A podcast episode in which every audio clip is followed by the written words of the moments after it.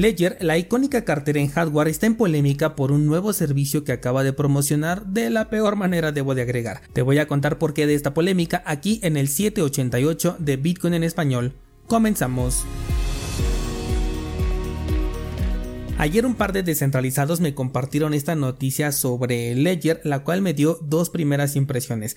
La primera fue qué mal marketing tienen, la verdad, no, nos ponen allí una, una copa que se derrama sobre el cartoncito donde anotas las semillas de recuperación y ese es el gancho que utilizan para ofrecer un servicio de custodia de semillas de recuperación. La custodia ya no es de criptomonedas directamente, sino de las semillas.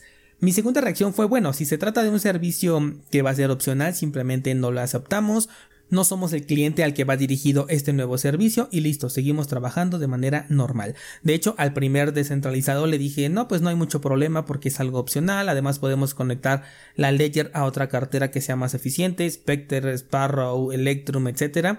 Pero ya cuando me metí a fondo me di cuenta que sí, sí hay problema con esto.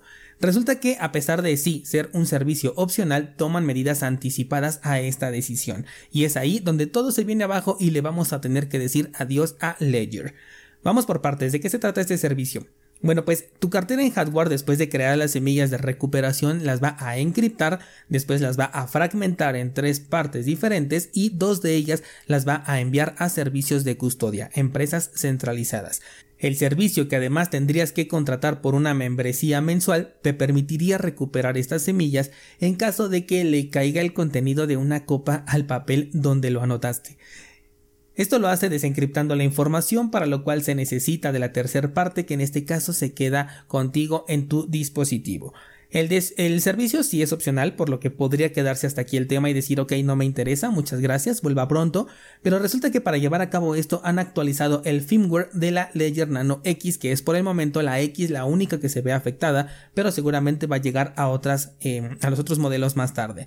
El firmware hace un cambio muy importante en tu dispositivo y es que le da la autorización para sacar la semilla de recuperación del dispositivo para poder encriptarla fragmentarla y enviarla a estas empresas, con lo cual se perdería la principal ventaja de tener un dispositivo en hardware, que es que las claves privadas nunca salen del dispositivo. Y aunque esto en teoría sigue siendo cierto, las semillas de recuperación permiten acceder a las claves privadas, por lo que en temas de seguridad estamos hablando de lo mismo. Aquí puedes pensar, bueno, pero igual y no me interesa, no contrato este servicio y ya está. Sin embargo, lo malo es que aunque no lo contrates, la actualización que acaban de lanzar ya permite almacenar y enviar las semillas de recuperación. Esto en primer lugar podría llegar a ser vulnerado porque pues ya hay un incentivo para hacerlo, que sería robar los Bitcoin por supuesto, y en segunda lo hacen de manera premeditada, es decir, estas semillas de recuperación una vez que son creadas ya pueden ser encriptadas y enviadas por si acaso después algún día decides contratar este servicio. De esta manera todo sería más rápido, tú pagas, le das en contratar y listo, resulta que todo ya está hecho, porque ¿qué crees? Ya lo habían hecho desde antes, solamente pagaste para poder acceder a esa información. De hecho aquí yo me pregunto, entonces, si no pagas, no les puedes preguntar, oigan, ¿cuáles son mis semillas? Pero ellos sí que pueden saberlo porque ya mandaron la información. Esto está demasiado turbio. Evidentemente lo manejan con que todo está encriptado, que solamente se puede acceder en el dispositivo físico, utilizan todas y cada una de las palabras de marketing que se utilizan cuando cualquier proyecto cripto habla de seguridad y al final de cuentas termina fallando, pero recordemos que no solo tu dispositivo en hardware puede ser utilizado para esto, o sea, el dispositivo específico que tú compraste, sino cualquiera, porque igual este servicio debe de funcionar si además de perder las semillas también tu dispositivo se pierde o se daña, estamos de acuerdo ya que para eso se contrataría este servicio. Así que con una especie de multifirma 2 de 3 es que estas dos empresas centralizadas podrían acceder a tus fondos aunque tú no tuvieras tu parte porque sería bastante riesgoso hacerlo 3 de 3 pues si cualquiera de estas falla por algún motivo pues no podrías recuperar tus fondos y de qué serviría estar pagando incluso si eres tú la parte que lo pierde de qué te serviría estar pagando si a pesar de ello no tendrías el acceso a tus bitcoin la verdad es que me parece una pésima idea. Por el momento los Ledger Nano S y S Plus quedan fuera de esta actualización, pero resulta natural que tarde o temprano todo lo que esté bajo la marca de Ledger tenga esta opción activada. Y ay, con lo que me había gustado tanto la cartera nueva que anunciaron, estaba esperando que estuviera disponible para poder comprarla. Menos mal que no participa en la preventa porque sí me hubiera arrepentido con esto. Lamentablemente nos quedamos sin una de las opciones que, que solíamos utilizar.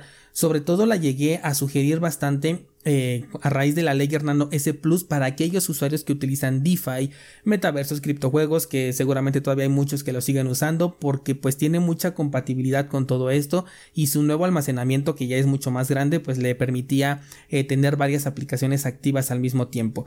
Pero con esta nueva opción pues ya no la considero nada seguro. A ver, es cierto que podrías no actualizar tu cartera y quedarte así, sobre todo si estás utilizando otra, otra wallet en software para poder interactuar tipo Sparrow, eh, Spectre, incluso Metamask, ¿no? Si utilizas cripto. Todo esto en lugar de directamente el Ledger Live pero como hay que instalar aplicaciones en el momento en el que lo vuelvan oficial obligatorio y tú tengas la necesidad ya sea de instalar una nueva aplicación que no tenías eh, o de formatear tu dispositivo y volverlo a arrancar, en ese momento vas a tener que actualizar el firmware sí o sí y pues ya perderás toda esa seguridad. En mi caso, uso por ejemplo Sparrow Wallet conectada a mi Ledger Nano S Plus. Como no utilizo altcoins ahorita, pues no necesito instalar ninguna otra aplicación. Además de que no tengo la X, pero yo creo que le voy a ir haciendo espacio a un nuevo papeles junto a mi KeepKey Wallet para mis dos dispositivos Ledger que tengo. Alternativas, si eres usuario multicripto, pues una Trezor me parecería que es la mejor opción y la que tiene mayor compatibilidad y poco más, la verdad, creo que siendo usuario cripto, o sea, de todo el ecosistema DeFi y todo esto, no hay más opciones compatibles en este momento que valgan la pena. Eh, las únicas eran Trezor y Ledger y ahorita pues nos quedamos únicamente con Trezor. De todas las demás opciones que son compatibles, mm, no me atrevería a sugerir ninguna hasta este momento. Claro que no he visto, ya tiene rato que no visito Metamask y todo eso, así que no sé si agregaron alguna compatibilidad más interesante. Para el caso de solo Bitcoin la cosa cambia bastante, tenemos nuevamente a Trezor que de hecho puedes instalar el firmware Only Bitcoin, solamente recuerda agregar una passphrase, es muy importante específicamente en Trezor. También tenemos la Bitbox 02, la Coldcard, está la Jade Wallet que a esta le voy a dar una segunda oportunidad. Mi experiencia cuando la analicé no fue muy buena, pero no con la seguridad, sino con la interfaz y cómo se manejaba la aplicación, la verdad es que se me hizo muy complicado y no me dio buena pinta, así que simplemente la dejé pero veo que la siguen recomendando, así que le voy a dar otra oportunidad.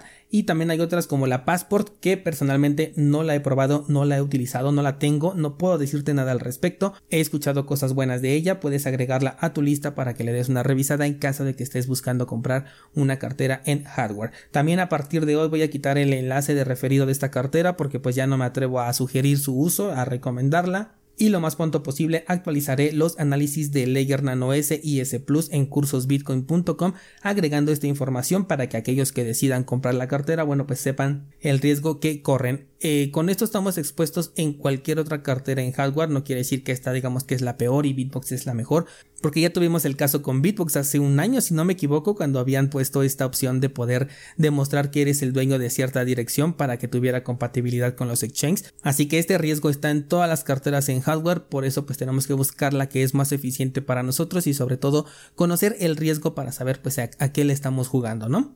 Cualquier cosa que sepa te lo hago saber aquí en el podcast, por supuesto. Eso sería todo por el día de hoy. Muchas gracias y adiós Ledger.